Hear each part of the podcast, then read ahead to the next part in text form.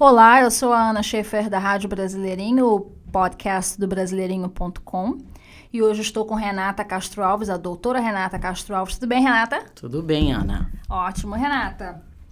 Eu, semana passada, se não me engano, eu tive com um brasileiro e ele estava falando comigo que ele tinha conhecido uma outra pessoa que estava aqui nos Estados Unidos que veio com visto religioso. E daí eu perguntei sobre que eu quero visto religioso, ele não soube me explicar. Daí eu achei legal que você pudesse explicar para mim e para os nossos ouvintes essa coisa do visto religioso. Conta pra gente, o que, que é o visto religioso, quem qualifica, vamos lá. Ana, coisa interessante, né? O que eu gosto mais na minha profissão como advogada de imigração é que é como viver numa novela. Sempre tem alguém que conta para alguém, que conhece alguém, que teve conhecimento de alguém. O visto religioso, ele é quase que uma lenda urbana. Todo mundo, quer dizer, muitas pessoas sabem que existe, a grande maioria não sabe do processo para obter o visto religioso. O visto religioso, ele é limitado para pessoas que têm como profissão e que vão engajar nos Estados Unidos em atividades, uh, em trabalhos religiosos, ou seja, um, padre, pastor, missionário. É, quando a gente diz trabalho, não é que ele precisa ser necessariamente compensado financeiramente por esse trabalho, mas é que aquela atividade é a atividade principal a qual ele se dedica tá? Ele é afiliado a uma entidade religiosa estabelecida nos Estados Unidos que tem como documentar meios financeiros de manter aquele funcionário nos Estados Unidos.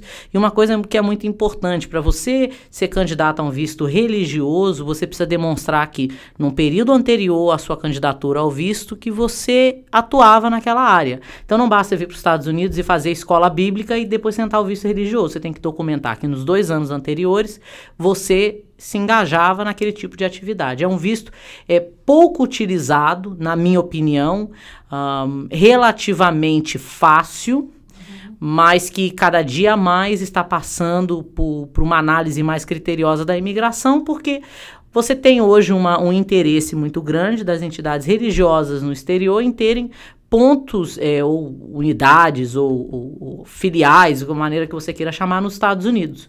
Então a imigração tem tido uma, um, uma abordagem um pouco diferente, mas é um, como eu disse, é um visto limitado para pessoas que estão engajadas na parte de trabalho religioso.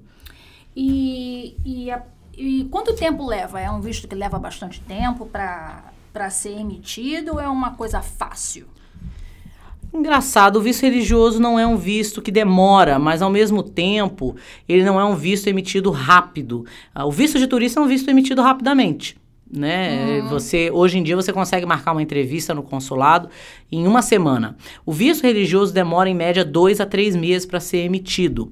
Se a sua igreja ou, ou entidade religiosa já passou por uma inspeção Uh, o, por parte da imigração, que foi é quando um fiscal imigratório já foi até o local e, e constatou que é uma entidade religiosa que funciona para aqueles fins e ficou satisfeita com que ficou satisfeito com o que ele encontrou, daí a gente pode fazer o que se chama de premium processing. E premium processing é quando você paga uma taxa à imigração porque o seu visto sai em 15 dias. Ah. Então, tudo depende da entidade que está fazendo o pedido para você. Mas a, a então, a pessoa pode estar no Brasil, por exemplo, vir, de visto, vir com visto de, turista e pedir para trocar o status para visto religioso após chegada aos Estados Unidos? Ana, isso é um, uma, uma pergunta com uma resposta clássica de advogado. Depende. Uhum. Depende porque visto não é emitido nos Estados Unidos. Você pode sair dos Estados Unidos com um pedido aprovado para passar pelo processo final, que é a entrevista no consulado. Mas nenhuma entidade nos Estados Unidos tem autoridade para emitir visto. É uma mudança de status. E no caso do visto R, você tem que sair do país para passar pela entrevista no consulado. Ah, então você falou uma coisa interessante. O, o número do visto, o nome do visto é visto R. Isso mesmo, é o visto R1, R1. e os dependentes do candidato ao visto R1 são tem o visto R2. Hum.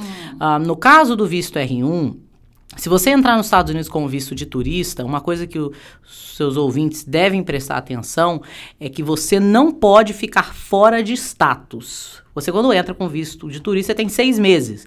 Se você dá entrada no seu visto uh, e você tá, não sei, você deu entrada no seu visto em janeiro, de, tu, de o visto religioso, e o seu visto de turista vai vencer em abril, você tem que ir embora e esperar a mudança do seu visto no, Brasil. Brasil. Porque se você ficar aqui fora de status, você está colocando em risco a sua candidatura ao visto R. Ah, entendi.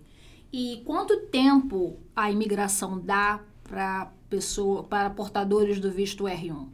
Ah, o visto R1 são 30 meses, tá? Nossa, bastante é, tempo. 30 meses com uma extensão de mais 30 meses. Uh, você pode, inclusive, é, mudar a sua categoria dentro da parte religiosa para obter um benefício mais permanente, que é o green Ah, então é possível lá na frente a pessoa, o requerente, pedir um green baseado é, em ter tido um, um, R1 por algum tempo? Sim. O visto R1 passa a ser uma âncora para um processo de green card bem parecido com um processo de trabalho. Ah, como um, L, como um, um H1B. Um H1B. Exatamente. Uhum. Só que você trabalha para uma igreja, você tem uma formação diferente, você tem uma atividade diferente. E então, é, então, a, a, pessoa que vem para cá, né, o pastor, uhum. o padre, o que for, que, que vier para cá com a família, ele precisa ser, ele precisa ser patrocinado por uma entidade religiosa nos Estados Unidos. Nos Estados Unidos, exato. Então, essa entidade religiosa, ela, o que eles fariam seriam comprovar que teriam como manter. Exato. Então, é, o requerente, ele não pode ganhar ele pode ter um salário, sim ele não pode ter uma atividade profissional fora da igreja. Ah, okay. Ou da entidade religiosa. A gente fala igreja porque, querendo ou não, somos brasileiros e a, a maior parte da nossa denominação religiosa é o católico ou evangélica. Mas uhum. esse visto não é limitado à atividade cristã. Uhum. Então, eu tenho, eu posso ter é, judeus que uhum. atuam numa sinagoga, eu posso ter muçulmanos, eu posso ter testemunhas de Jeová. A imigração não limita a uma determinada denominação religiosa, desde que a denominação religiosa seja reconhecida e estruturada. Pelos Estados Unidos. Pelos Estados Unidos. Se você tem uma denominação no Brasil, por exemplo, vamos usar o candomblé candomblé no Brasil é uma religião, mas ele não tem uma estrutura como ele tem aqui. Os centros são individualizados, você não tem uma, uma confederação, você não tem um processo de estudo e certificação para atuação naquela área. Então não é pela religião, é pela estrutura que a religião tem, que é um pouco mais individualizada do que coletiva. Ah, entendi. Hum. Entendi. Tá. E no caso, é, a, a, a, pessoa pode trazer a família com R2. Uhum. E a família, eles podem trabalhar? Ana, o dependente do R1, que é o R2, não pode trabalhar. Ele vem com, com status de dependente desde que seja casado legalmente. Não é suficiente ser casado só no religioso, você precisa ter um, um casamento civil. E filhos e filhas solteiros menores de 21 anos ficam dentro de status mas não podem trabalhar. E essa é uma das desvantagens do visto R.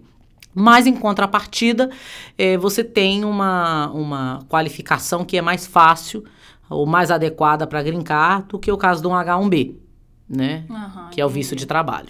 Você mencionou uma coisa no início do podcast que, que eu agora quero perguntar é, melhor. Você falou que é, pode existir um, uma inspeção do local. Você quer dizer então que a imigração ela vai questionar se realmente existe uma igreja aqui que que que que está fazendo é, é, que está sendo o, o, patrocinador eles vêm visitar o local?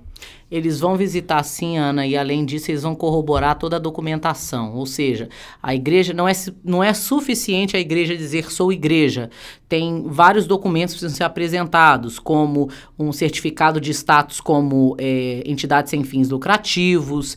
Uh, você precisa demonstrar imposto de renda porque a, apesar da igreja não pagar imposto uhum uhum. ela tem que declarar a renda dela até para manter o status de entidade sem fins lucrativos. Certo. Então ela precisa documentar que ela recebe dinheiro e parte desse processo inclui a inspeção.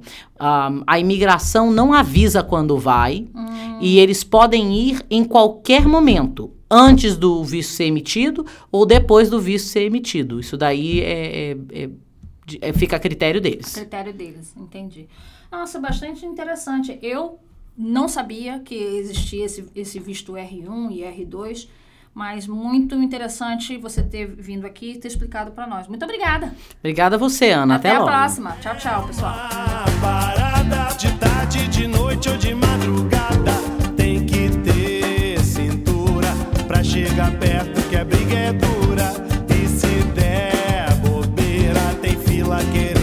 sexta-feira.